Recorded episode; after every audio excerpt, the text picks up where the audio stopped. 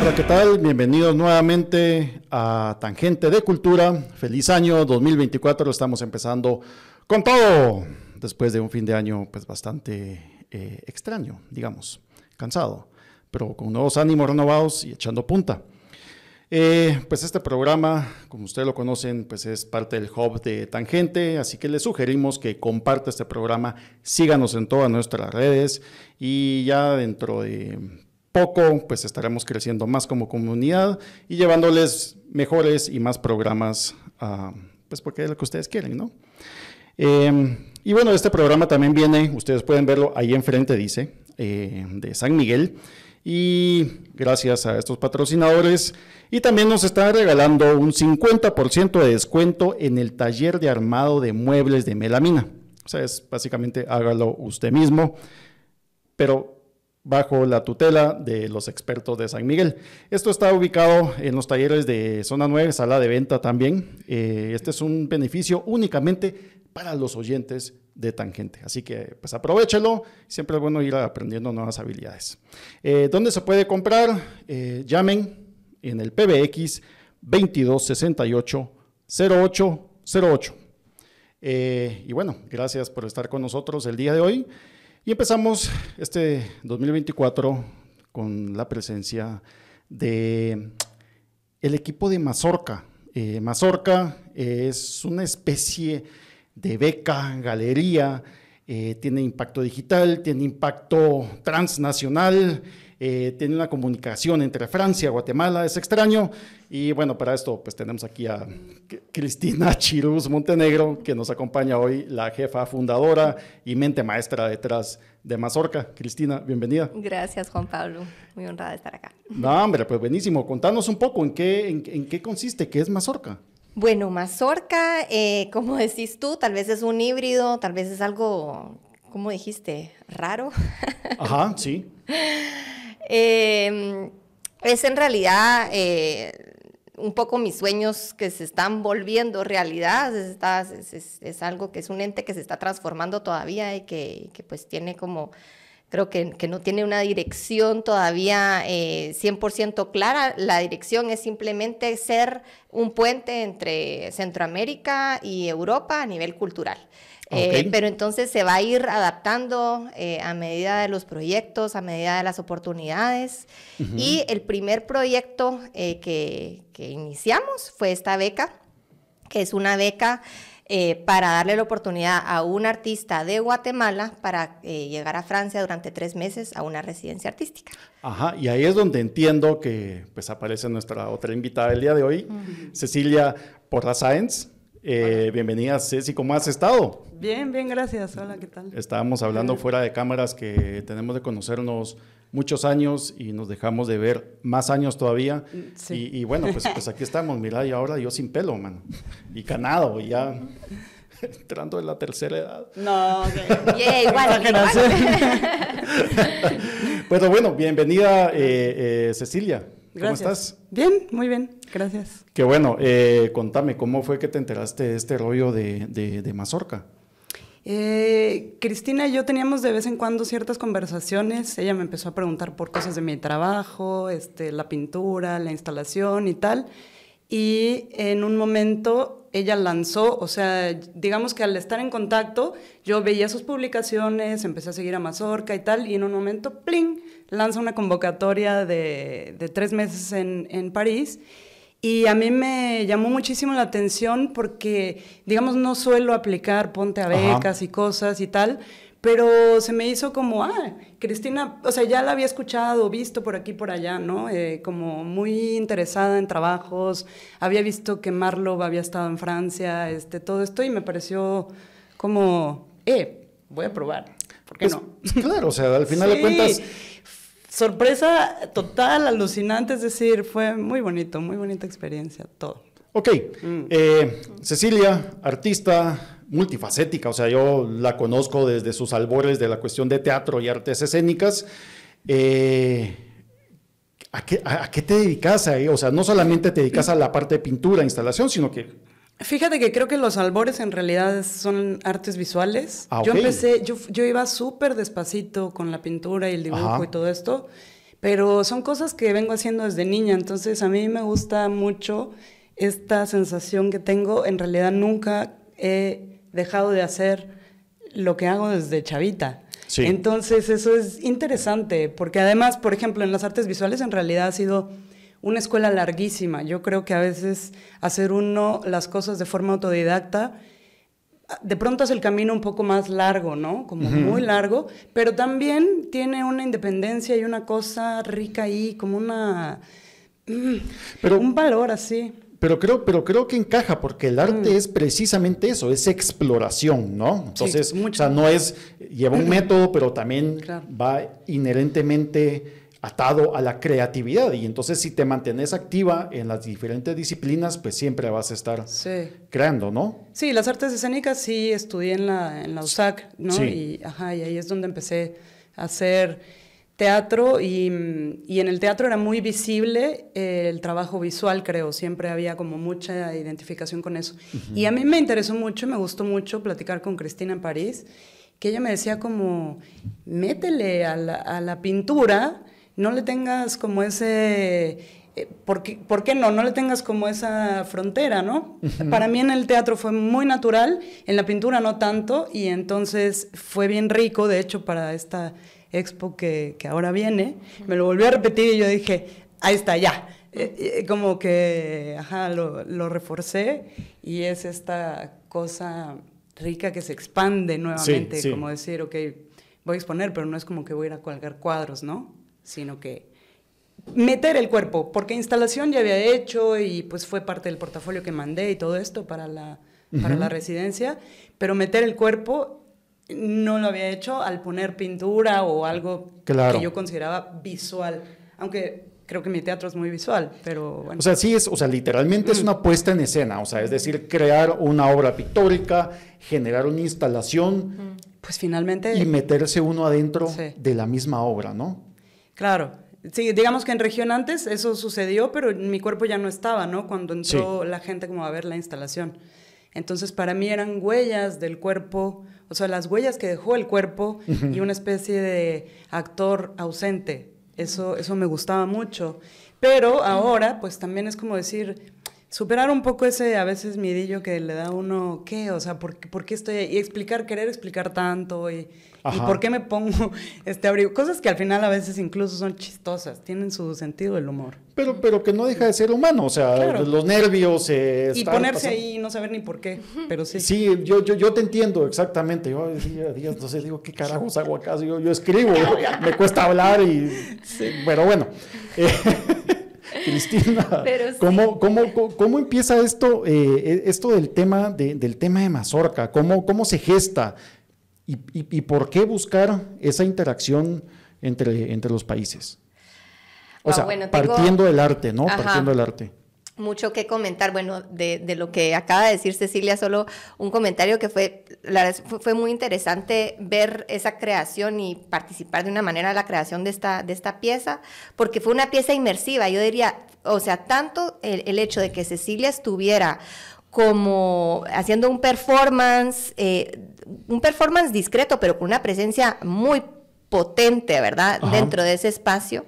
Eh, como también los espectadores que llegaban y que habitaban ese espacio de una manera cada uno diferente, ¿verdad? Algunos se quedaban como llorando, otros eh, eh, se reían, o sea, las reacciones del público también creo que participaban de la obra, entonces creo que ahí, solo como para, para, para darle un rebote ahí a, a lo que dijo Cecilia, creo que eh, es, es muy interesante ver cómo dentro de un espacio de tres meses, en un contexto diferente del Ajá. contexto habitual, se van creando tal vez algunas eh, revelaciones, ¿verdad? Para, para, la, para, para el camino del artista, o, ¿verdad? Como momentos así como claves, y es muy lindo verlos. Entonces, creo que ya para responder a tu pregunta, es un poco esa mi motivación. Es, Ok, es- o sea, es, es eh, buscar la reacción de las personas. y, y mira, de hecho creo que mi historia también como que es, es un, poco, un poco la antesala de lo que yo quisiera aportarle a un, a, a un artista, ¿verdad? en, esos, en ese tiempo de residencia, porque Pues a mí me ha tocado eh, viajar mucho entre Guatemala y Francia, eh, como en un constante vaivén, en un constante... O sea, tú, tú, perdón, eh, tú vives en Francia. Yo vivo en Francia, sí. Ah, ok. Y naciste allá, pero hablas, hablas como guatemalteca o... Nací en Guate, ah, nací en Guate, me fui con mi familia a finales de los noventas. Ok. Y em, siempre, o sea, tuve la, la dicha de poder regresar a menudo a Guatemala y cada vez pues ya con ojos más eh, autónomos, digamos, ¿verdad? O sea, ya a, la medida que iba volviéndome adulta, también como que me, fui también interesando mucho en el mundo del arte, ¿verdad? me, fui a meter también mucho justo en los años que comentaban, en el 2004, 2005, al centro histórico y como toda esa movida increíble de, de, la, del posconflicto, ¿verdad? Que fue impresionante, eh, o sea, la, la, cantidad de arte que, que, que brotó de la sociedad en ese momento. Eh, mucho performance, como también eh, como la presencia del arte en el espacio urbano, que también fue muy interesante. Y me imagino que, perdón, me imagino que debe ser un poco eh, difícil hacer ese contraste entre dos naciones muy queridas, ¿no? O sea, Francia... Evidentemente sabemos que es Europa, es primer mundo, es potencia mundial, que lo tiene todo, todo, o sea, entrecomillemos eso que, que, lo tiene todo. Todo, todo, todo. Frente a Guatemala, que es un país en vías de desarrollo, tercermundista, como se decía antes, eh, y que carece de todo, mm. ¿ya? Pero, eh, ¿cómo, ¿cómo, surge esa, e, e, esa correlación de pues fuerzas para, para, aportar al proyecto de Mazorca? Fíjate que, mira, eh, bueno, antes que nada, estando en Francia, por supuesto que uno se da cuenta de las facilidades, de todo el tema del arte. Y como decís, está todo, pero significa que todo ya está hecho. De alguna manera, todo ya está hecho. Entonces, eh, también es un medio complejo porque hacerse un lugar en ese mundo en el que realmente no te necesita nadie, porque ya todo está, eh, bueno es un reto, ¿verdad? Y saber qué puede uno aportar, porque yo sí, la verdad es que siempre he tenido como la inquietud de qué puedo aportar. Y, para mí el arte es, o sea, es evidente que se puede aportar a la sociedad, al mundo, a través del arte, ¿verdad? Y, y entonces, y Guatemala, bueno, se puede hablar de tercer mundo, bueno, pero al final también Guatemala tiene tantas riquezas.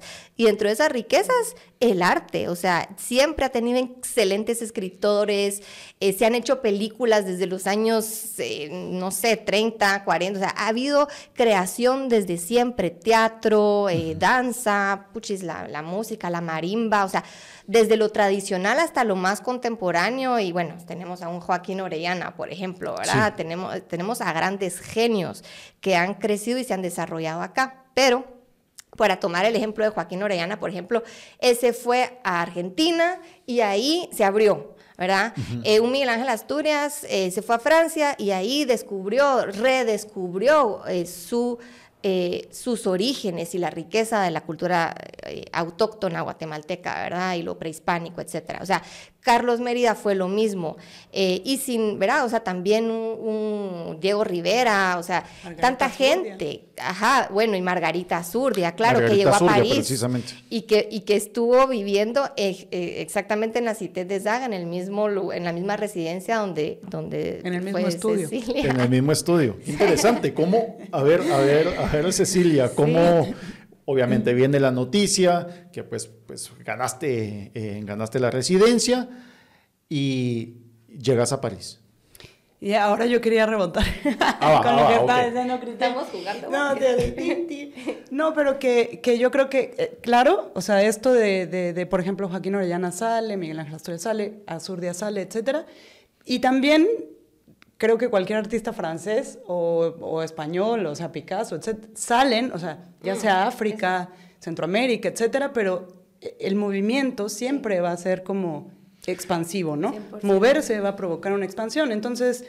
Eh, y el arte necesita eso, ¿no? Movimiento. Sí, sí, sí, claro. Entonces, nada más solo quería como hacer este, este juego entre que no necesariamente es que de Centroamérica nos vayamos a Europa, sino que también al revés, pero el chiste es abrir la visión, conocer todo eso tan distinto que hay como en el mundo y todas las experiencias nuevas, pues yo creo que a eso venimos en realidad a la, a la vida, ¿no?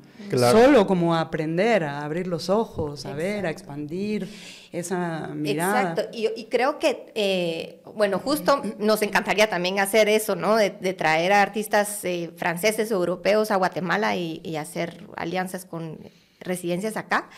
Em, pero, y, y, al mismo tiempo es como de doble sentido, o sea, porque también la idea es que la gente de Francia conozca un poquito una faceta del arte guatemalteco a través de la figura de un artista, ¿verdad?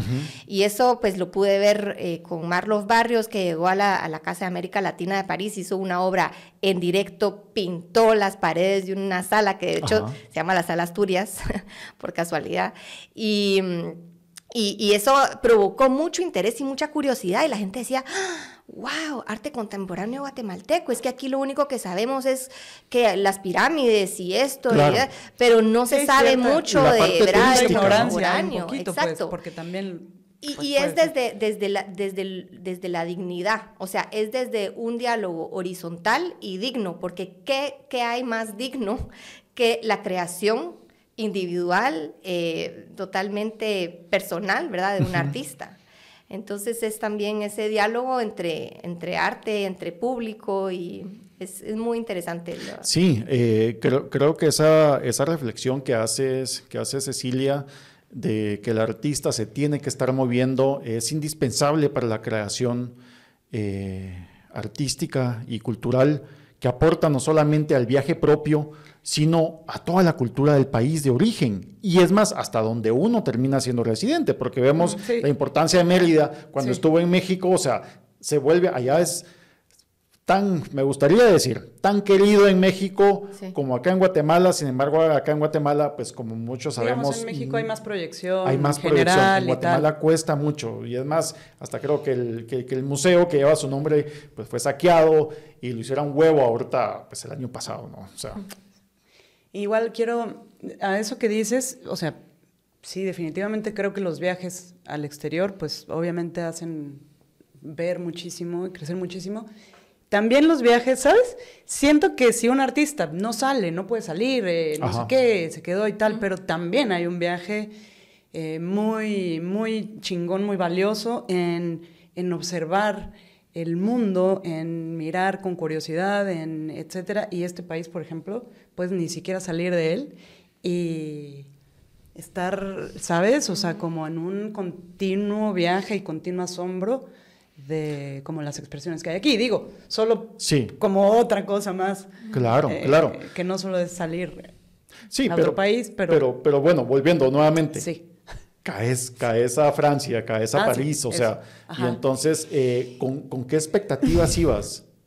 Ninguna, porque de, porque de hecho me agarró tan de sorpresa todo que, yo solo era como, ok, o sea, voy a París, o sea, entonces la, eh, eh, entonces la primera cosa era realmente como que sentía que estaba haciendo un viaje en el tiempo, para empezar fue como yo me voy a ir al pasado. Discutía con tu mamá un poco como, no, pero no te fuiste al pasado, sino al futuro. Y yo, no, no, no, no. hay una cosa interesante en el tiempo en, esa ciudad, pero yo sí sentía como, o sea, en ese avión yo voy a cruzar un portal. Yo tenía una sensación tan potente que casi no la estaba como eh, tratando de centrar mis sensaciones, porque si no es como mucho, ¿no? Contra la Cristina, como llegué, los primeros días era una cosa que ella me decía como, hey, descansa, tienes jet lag y es o sea, de Llegaste con las baterías cargadísimas y con ganas de hacerlo no, Y, un poco y un poco tremendo porque yo misma me preguntaba, bueno, yo a qué hora pinté o sea, esta pintura de este tamaño y a qué hora yo misma sentía que no había una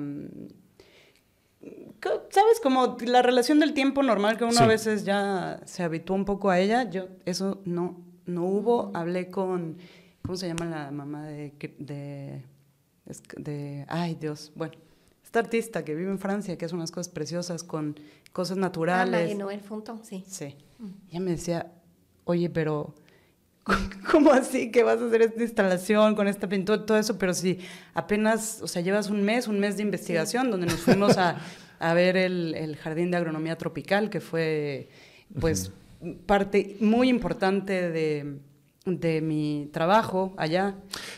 descubrir todo lo que, hubo, lo, que, lo que pasó en el Jardín de Agronomía Tropical fue también como... Mm. oh. Sí. Ok, tengo, ten- tengo una pregunta.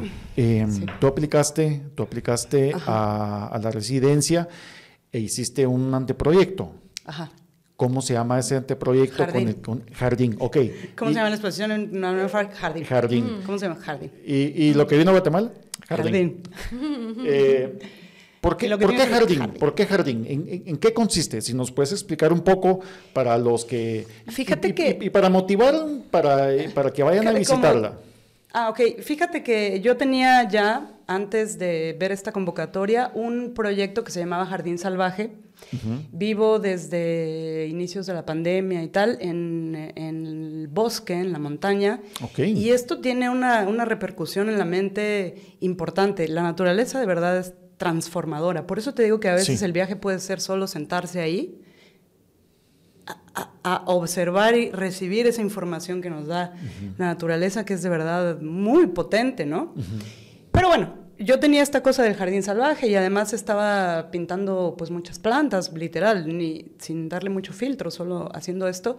Y de pronto cuando vi la convocatoria de, de, de- de Cristina, bueno, de Mazorca, este, eh, hablé con una amiga que vivió en París un año y le dije, oye, tú que conoces mi trabajo, que sabes qué intereses tengo, que esto, que lo otro, que, ¿qué me, o sea, yo sé que hay algo en, allá, en Francia, en París, etcétera, que se relaciona con lo que estoy haciendo, pero quisiera que me cuentes. Entonces me puse a entrevistarla sobre sitios, cosas que pasan allá. Por eso supe que- esto de que arman una playa artificial, que eso era como, a ver, o sea, es toda esa cantidad de A ver, arena. Yo ¿Cómo así, aluciné. cómo así, cómo así? A ver, a ver. a En ver, París, en explícame. verano, Ajá. o sea, como en París tienen todo, esto, es- esto, esto ya en París se me fue también transformando en una, en una, en una cuestión crítica.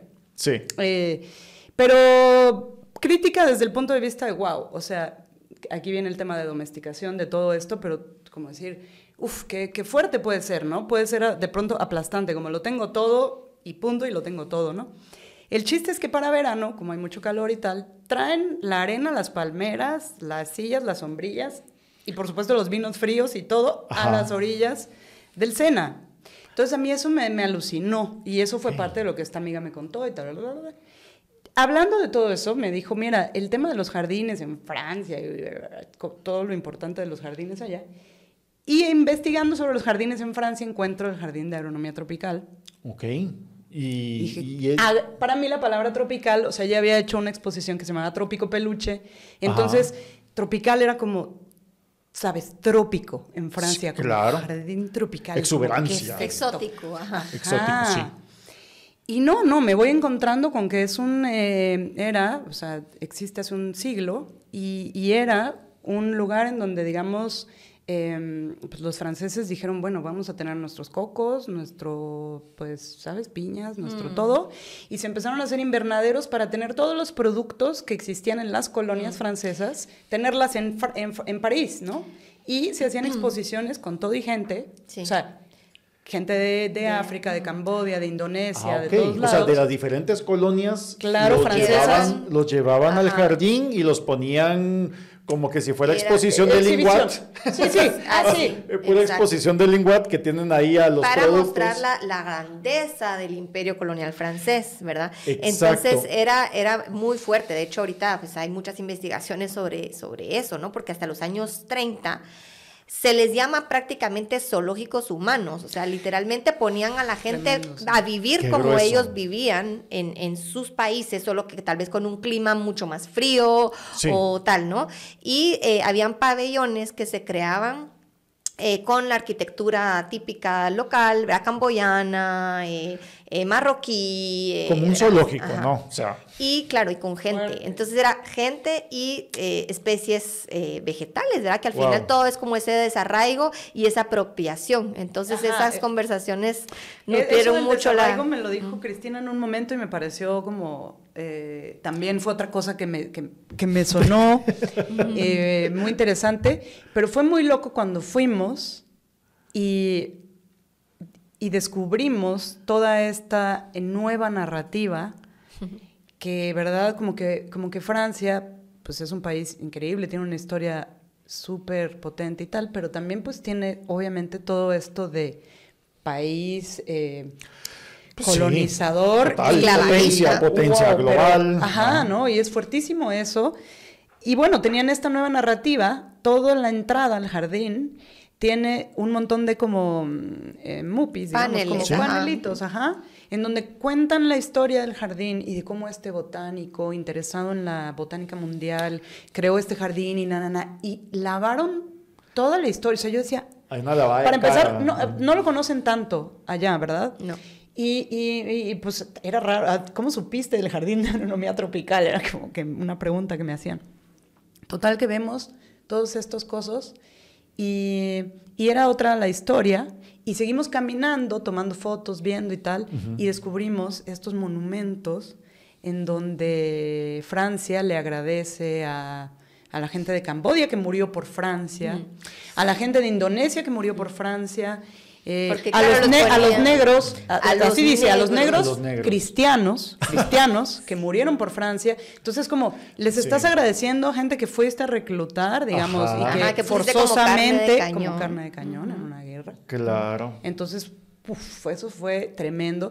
Y des- como también desde hace rato en mi obra yo hacía triángulos y cosas que a veces no sé ni por qué están ahí. Todo esto de los monumentos hechos, ¿no? En forma como triangular y tal. me- Piramidales. Así, pa. Sí, sí, sí. Fue, ¿verdad?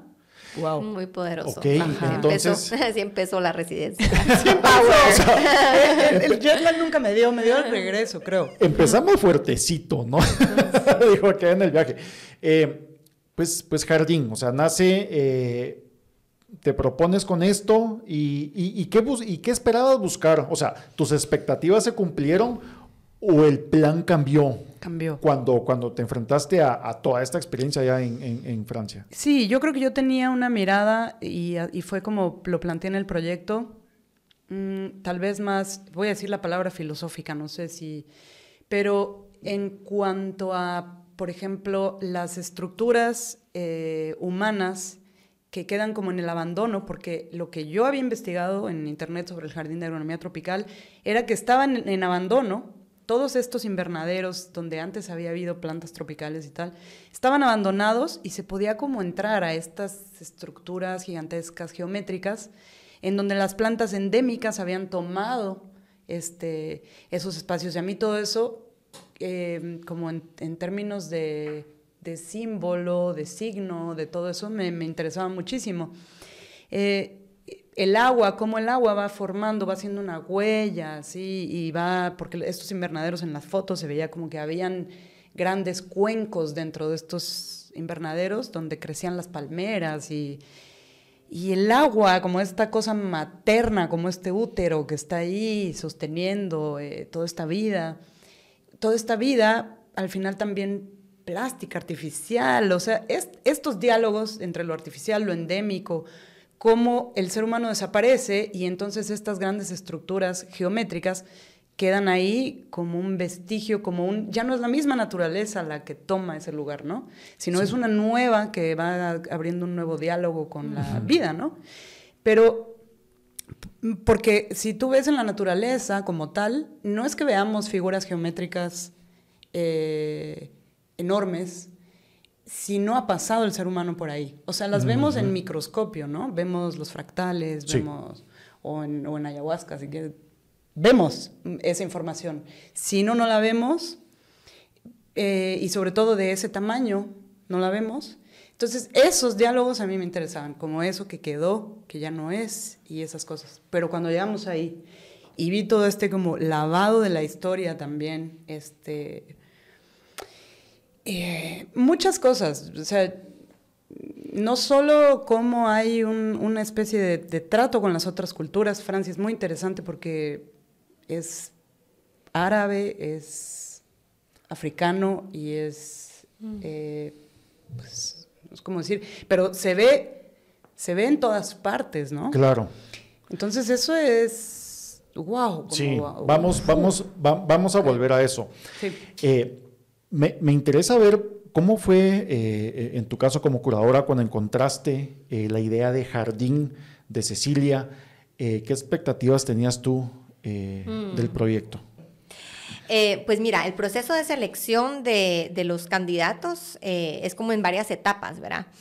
Eh, la primera es recibir a todas las, propuestas, ¿verdad? Y ya desde el principio nos mandan pues su biografía, su portafolio, etcétera, y una propuesta para la residencia. Entonces, sí, la verdad es que personalmente destacó el proyecto de Cecilia dentro de muchos, ¿verdad?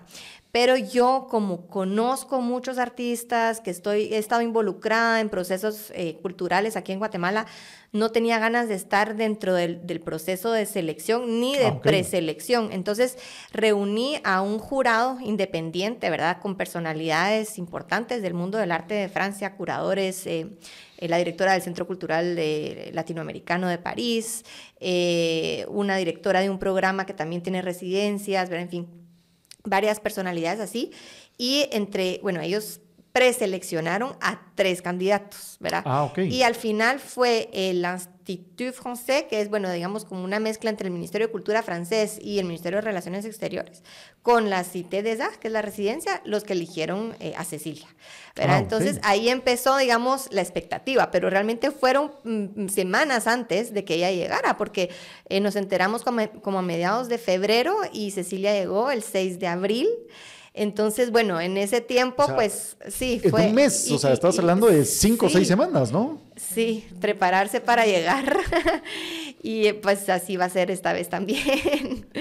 nos, nos, vamos a enterar. Creo que antes de, pues como a mediados de enero, vamos a saber quién va a ser la persona, la ah, próxima persona que va a llegar. O sea, eh, ahorita ya, ya hay un proceso eh, eh, en camino. Exactamente. Un proceso de selección para la beca 2024.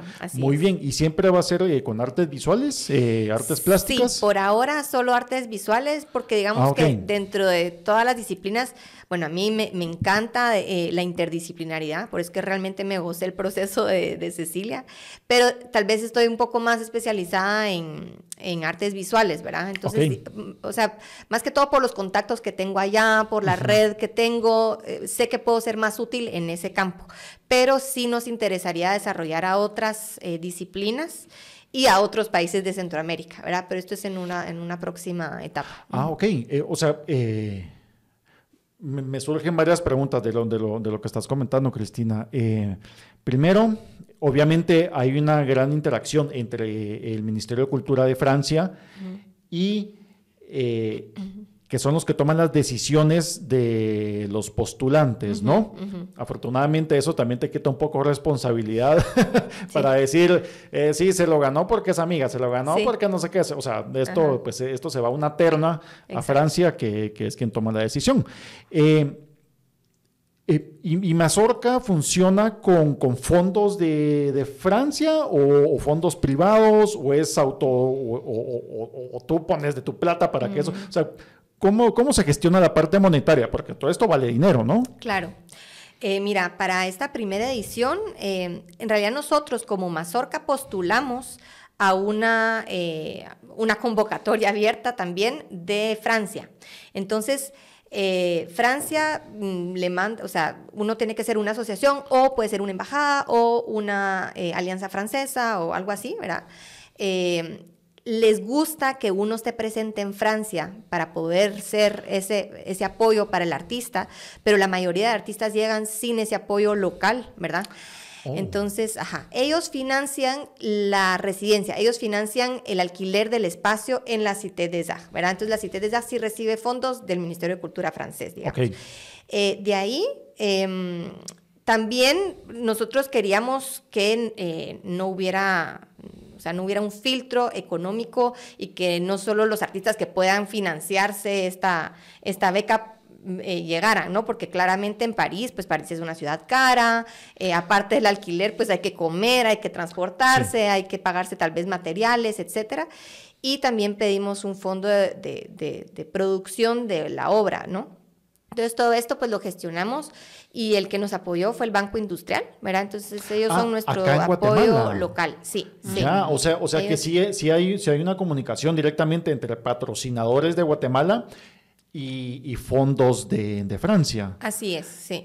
qué buenísimo. Y a, través de Mazorca. Y otro apoyo importante, bueno, la Embajada de Francia en Guatemala pagó el boleto de avión ¿verdad? Eh, y la nueva fábrica que recibe al artista, porque para mí era importante también que no fuera solo como el artista llega a Francia, eh, hace su obra, su investigación, regresa y ya no se ve nada aquí, ¿no? Entonces la idea también es como regresar a Guatemala y que el público guatemalteco sepa lo que se produjo en Francia o lo que se investigó, ¿no? ok, o sea, ahorita la obra Jardín está acá, actualmente acá en Guatemala y está en la nueva fábrica, que si no lo saben, pues está ubicada en Antigua Guatemala. Vamos a dar detalles. Santa Ana.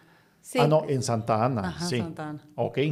Eh, la nueva fábrica la encuentran ustedes en Instagram. Ahí encuentran toda la información que necesitan acerca de la galería. Eh, se la recomendamos. Es muy bonito. Vayan a conocerla. Yo tengo que ir a ver el jardín. O sea, yo vi la obra en fotos y me fascinó. O sea, Mm. eh, tiene, tiene tanto que ver.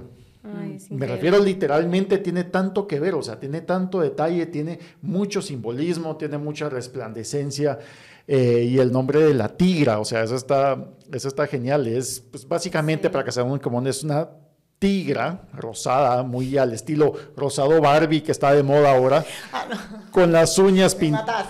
Con las uñas, no, pero esta es una lectura, o sea, Sí, me encanta, me encanta. ya, entonces Tiene las uñas y tiene las uñas pintadas de rojo en medio pues de, de- de un jardín y muy sensual, muy propia a ella y con una mirada que te traspasa, Sí, mano. Hay que, hay, que, hay que entrar y quedarse enfrente de la tigra. Esa es la forma, o sea, sí hay como, eh, yo sí, yo sí quisiera dar ese manual para, para conocer a la tigra. No se conoce solo como llegando, tomándole fotos y, y como, realmente sí, sí, la tigra requiere tiempo, requiere atención. Ella no, no le gustan las visitas así. ella, ella, ella demanda que se le siente y que, y que platiquen, que se tomen un cafecito con la tigra. que, No. que se les ¿Quién que- sabe, sí. más bien que, Que se, se le ajá, ve, que sí. Buenísimo. Eh, ¿la, obra, ¿La obra se queda en Guatemala o se regresa a Francia? No, eh, no, esta obra se queda en Guatemala. Ah, a menos de que una institución francesa Pues decida, decida exponerla. adquirirla. ¿Y, esta, ¿Y esta obra queda en propiedad tuya? ¿O queda en propiedad de Mazorca? ¿O cómo funciona eso?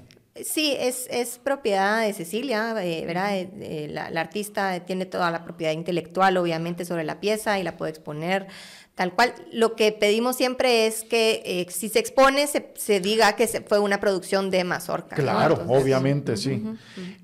Pues, pues qué bonitos. A mí me agrada mucho conocer este tipo de proyectos, principalmente donde no solamente hay un compromiso de autoridades eh, o, o- o de países o instituciones foráneas, sino que cuando también se suman empresas y, y, eh, locales, o sea, es decir, Guatemala, por, por lo visto, o sea, en este caso, eh, va a sonar bien mamón, pero es, pero es la verdad, o sea, por lo menos Banco Industrial Sí. Pues sí. patrocinó en esto, que significa que hay una creencia en la función cultural, que, que obviamente no es que exista una beca específicamente, pero, pero, pero hay una intención de hacerlo.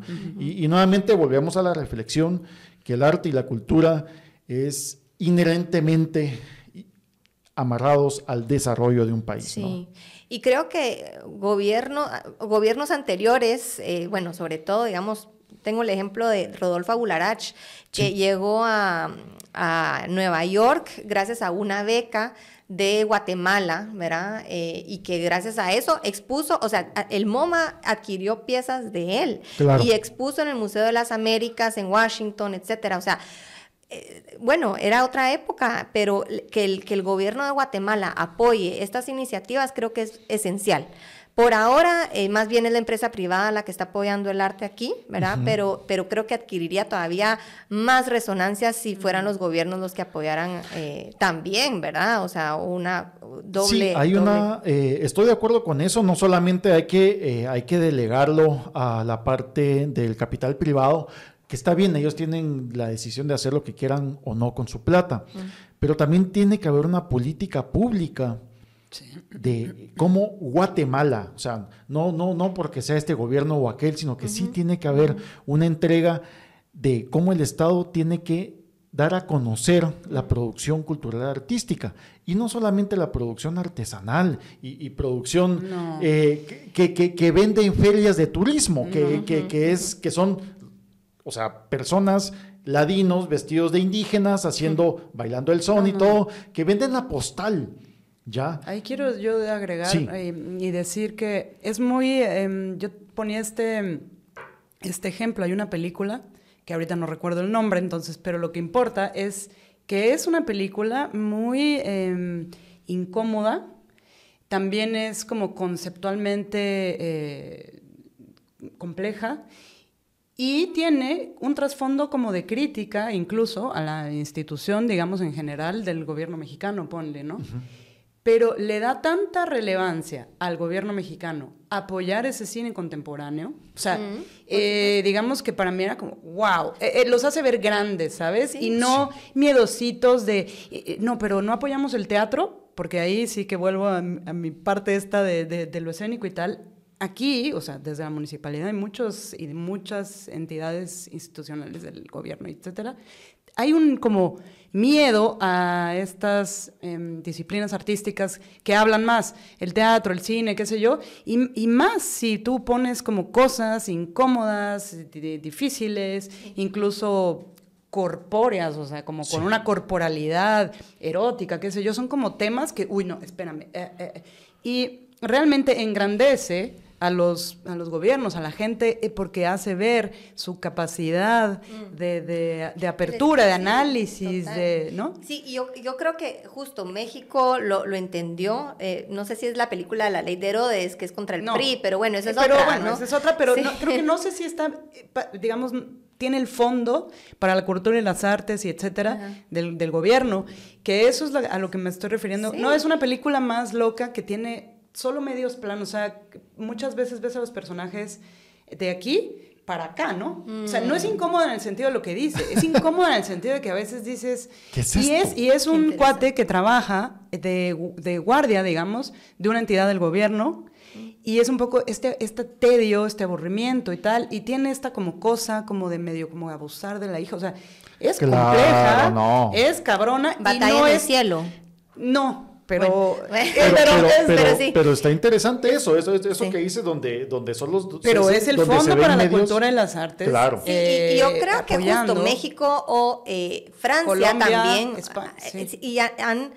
O sea, tal vez lo más importante no es tanto el mensaje, sino que qué significa eso, qué significa una película eh, fuerte, crítica, tal vez a veces con una estética surrealista, lo que sea, pero significa que en el país hay una educación hacia un espíritu crítico, una visión más amplia, eh, pues eso, o sea, poder criticar incluso las instancias del gobierno y que el gobierno te pueda financiar, eso significa, bueno, nosotros, estamos abiertos. Significa no tener miedo, significa... Y, saber que, bueno, creo que era Voltaire el que decía que eh, él daría la vida para que alguien más... Eh, no, para defender la libertad de expresión de, alguien que tuviera una opinión adversa a la suya. O sea, en el sentido de que, ¿verdad? sí, hay, una apuesta, eh, los estados deben de tener una apuesta hacia, hacia la creación y el legado cultural. Y el legado cultural y regularmente la cultura que trasciende es porque incomoda. Exacto.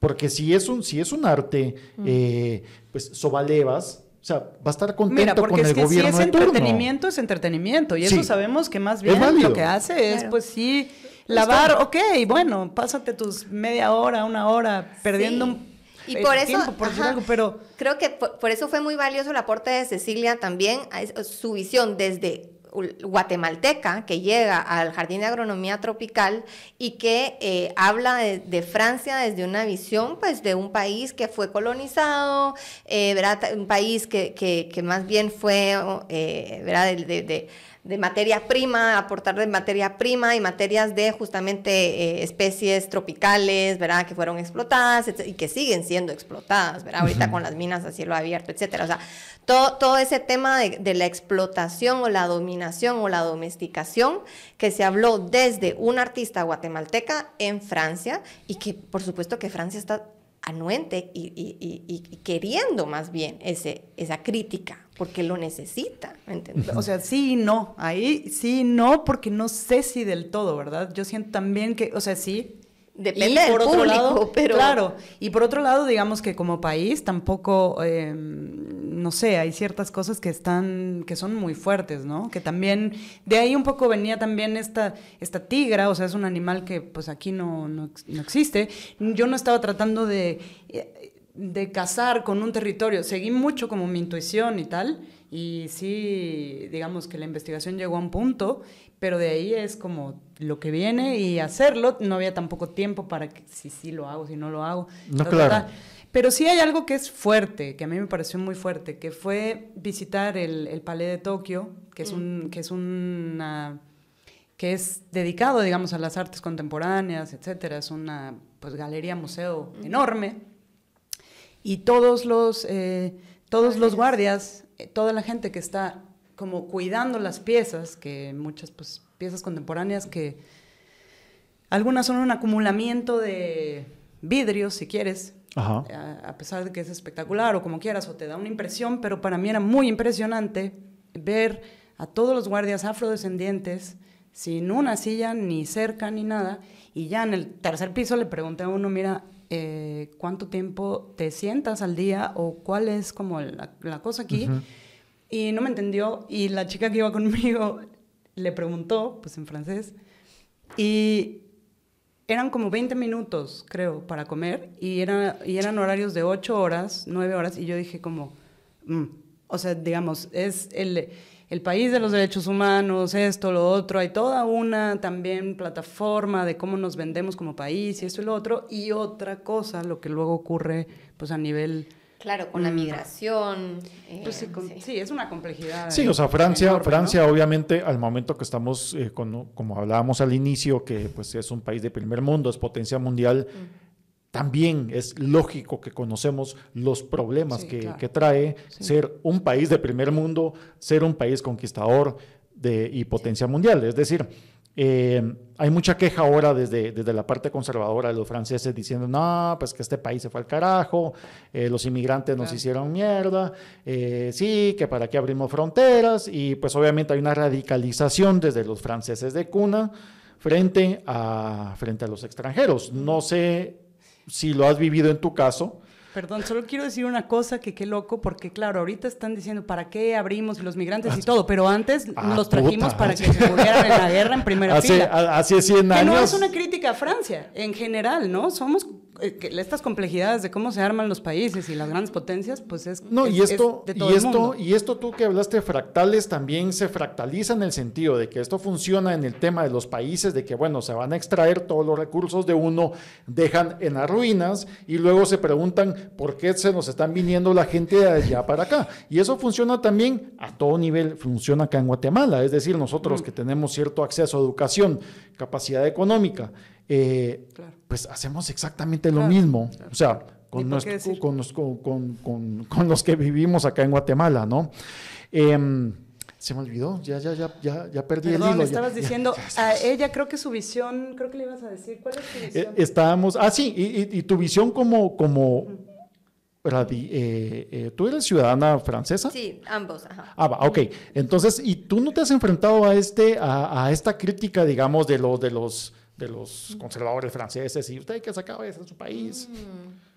Tal vez conmigo no, porque, porque soy, soy ciudadana francesa, mi papá es francés, entonces digamos, y además crecí en la cultura francesa porque desde chiquita incluso fui al Julio Verne aquí en Guatemala, eh, bueno, creo que no, no he percibido, mentira, sí he percibido un poco de racismo de personas eh, que me dicen, ay, que Ay, o sea, es como racismo, exotización más que todo, ¿no? Es como que la latina y pues. qué bonito tu acento, porque aparentemente sigo con un acento.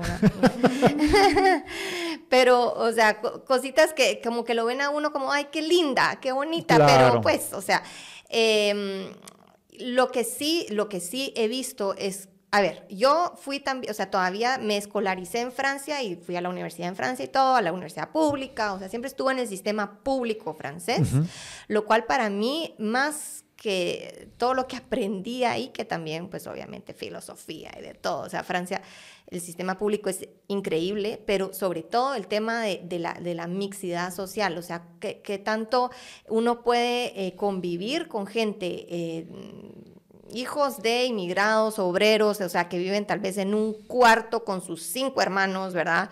Eh, y gente eh, hijos de marqueses o de condes, o verdad que igual van al colegio público y al mismo tiempo, eh, o sea, conviven, cohabitan y las religiones, los orígenes, o sea, yo tenía amigas judías, amigas musulmanes, amigas, o sea, gente que, que, realmente me enseñó muchísimo porque eh, aprendí pues la relatividad de la verdad, ¿verdad? O sea, que al final... Es súper interesante eso de la cultura francesa, sí es también como Sí, eso, eso, eso se, se, se, agradece y, y, eso también ha ayudado y ha potencializado a Francia a ser lo que es ahora, ¿no? Sí.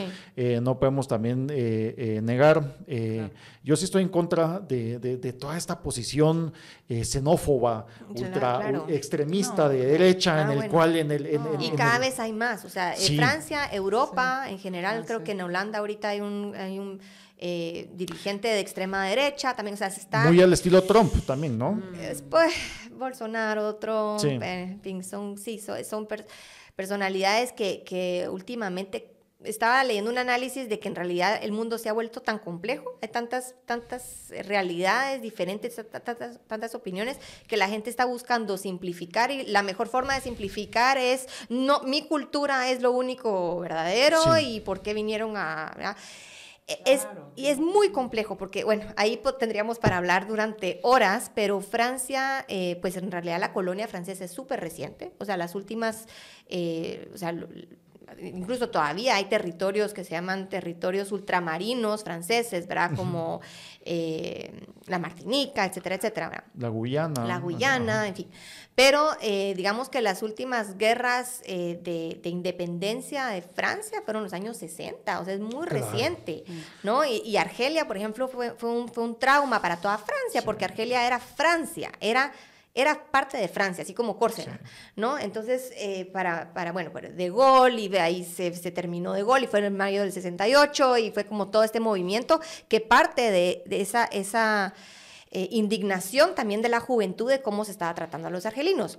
Pero al mismo tiempo, o sea, Francia estaba, como decías tú, importando mano de obra incluso después de la Segunda Guerra Mundial. Los que reconstruyeron Francia fueron todos los inmigrantes, eh, que en esa época no eran ni siquiera inmigrantes porque eran franceses, ¿verdad? Habían nacido, eran negros cristianos, ¿verdad? Entonces, es como, es, es muy complejo, es muy complejo. Y el tema es que Francia, creo que eh, por la, o sea, la xenofobia, sí, xenofobia eh, que seguramente viene arraigada de muchas generaciones, eh, como que parquearon a esa población fuera de los centros urbanos, ¿verdad? Los pusieron como en lugares, en los suburbios y tal, y crearon eh, guetos, guetos de gente que eran todos origen, originarios de un, de un mismo pueblo, de un mismo país, que hablaban el mismo idioma y que se fueron juntando también para fortalecerse contra, pues, contra la xenofobia, contra el racismo, contra la discriminación.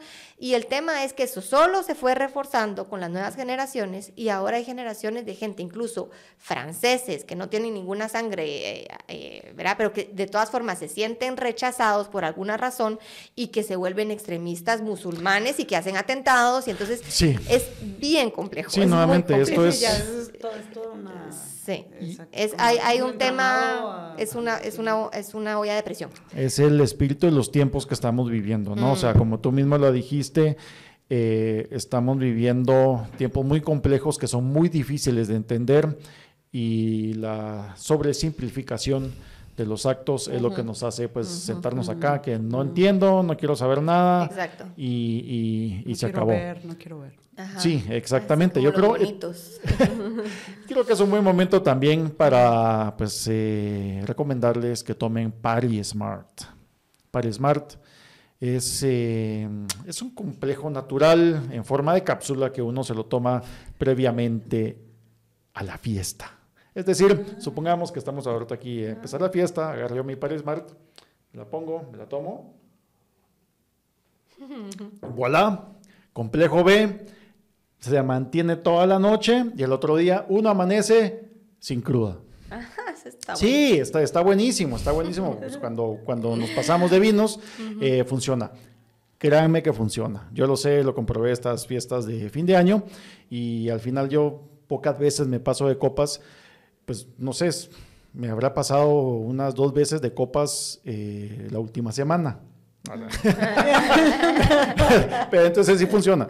No. o sea, Paris Smart para Paris Playa. Ajá, sí, ajá, exactamente. Entonces, eh, esto es gracias a, Laboratorios Himalaya.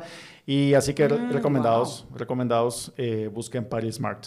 Em, vamos a ir aterrizando un poco eh, ya las ideas. sabemos que, que, hay que seguir con la vida. y, y bueno, actualmente la obra eh, Jardín está exhibida en la nueva fábrica, ¿no? Entonces, por favor, busquen en Instagram, ahí encuentran ustedes toda la información de la nueva fábrica. Y en cuestión de Mazorca, eh, ¿cómo, ¿cómo, podemos eh, enterarnos de qué está sucediendo? ¿En qué redes sociales habita Mazorca? Bueno, más que todo en, en Instagram, estamos más presentes en Instagram, pero ahora vamos a desarrollar un poquito Facebook y YouTube. Eh, ahorita en, esta, en este tiempo que estuve en Guatemala, eh, también tuve la oportunidad de viajar un poquito a, a Costa Rica, El Salvador, y también estuve viendo también pues, eh, talleres de artistas y espacios culturales allá. Entonces, bueno, vamos a ir nutriendo un poquito el YouTube con información. la idea también es dar a conocer esta escena cultural al público francés, ¿verdad? Entonces vamos a, ahí poner los subtítulos en francés. Pero la idea es cabal, o sea, empezar a crear un poco más de nexos, pero por ahora sí, eh, únanse a nuestra plataforma de Instagram. Instagram y próximamente Facebook. Así que Mazorca lo encuentran ustedes en Instagram. Mazorca.art. Mazorca.art. Eh, Mazorca básicamente es, es un proyecto de intercambio cultural entre Francia, Guatemala y próximamente Guatemala, no, perdón, Guatemala, Francia y próximamente Francia, Guatemala, ¿no? Sí, y exacto, y Centroamérica. Y Centroamérica. La, la, idea de Mazorca, y bueno, el nombre viene un poco de eso, ¿no? De, de Mazorca, de Mesoamérica, y el, con la MA de Mesoamérica y la CA de Centroamérica. Y em, pues es como una la mazorca de maíz que representa tanto nuestra cultura, ¿no? y obviamente es endémico, es endémico a la parte, a la región mesoamericana y pues, pues eh, tiene, tiene todo el sentido.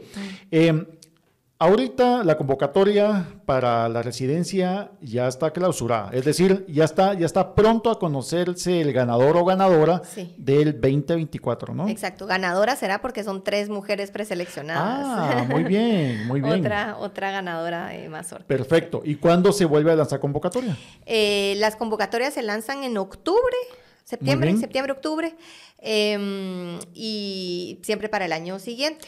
Ok, entonces, recomendación, si, si, alguien de ustedes quiere participar eh, eh, pues en esta residencia, empiecen a generar ya, yo creo que en, yo, creo que en Instagram me encuentran como que todos los requisitos, ¿no? Exactamente, sí. Sí, sí, exacto. Si quieren participar, pueden empezar a pensar en un proyecto. La idea es que sí sea un proyecto que dialogue con, con Francia, ¿verdad? Con, Entre Guatemala y Francia, eh, que es mejor incluso tener, digamos, una institución o una persona como de referencia allá que quieran como, eh, pues, trabajar un proyecto en común o algo así, o como tener una idea de, un anclaje, digamos, en, en Francia, ¿no? Eh, mejor si hablan inglés, eh, o sea, requerimiento es hablar inglés o francés, ¿verdad? Ok. Eh, entonces se pueden meter a clases en la alianza. tienen seis meses, tienen seis meses para prepararse para todo esto. Ah, no, un año, perdón, un año. O sea, pues, pues o sea, hasta, sí, exacto, pero para, para octubre, ¿verdad? Tener como todas esas... claro, igual si no ganan, pues por lo menos recibieron 10 meses de francés, que seguro que les va a servir en la vida. bueno, pues gracias gracias, por haber asistido a este programa. Un gusto volverte a ver, Cecilia. Seguro nos vamos a seguir comunicando. Y Cristina, pues eh, bienvenida a Tangente, bienvenida a Guatemala. Sentí mm. como que si fuera tu país sentirlo. Ay, gracias, qué lindo. así lo siento, así lo siento. No quería dejar de mencionar a Excel, que, nos apoyó, apoyó mucho a Cristina. En, Incluso fue ella la que, la que gestionó esta entrevista. contigo. y, en realidad cuando te dije, bueno, entonces iba con una amiga y le pregunté a este chico, ella, Excel, que es guatemalteca. Eh, y, ella está acá en Guatemala. no, ella, vive, en, Francia y está ah. estudiando un máster eh, de políticas eh, culturales. Entonces es una persona súper interesante, la verdad. Bueno, Ishel, un abrazo. Ishel. ¿Dónde está la cámara? Pero buenísimo, un gusto. Hasta la siguiente fecha. Nos estamos viendo. Feliz tarde. Gracias. Gracias.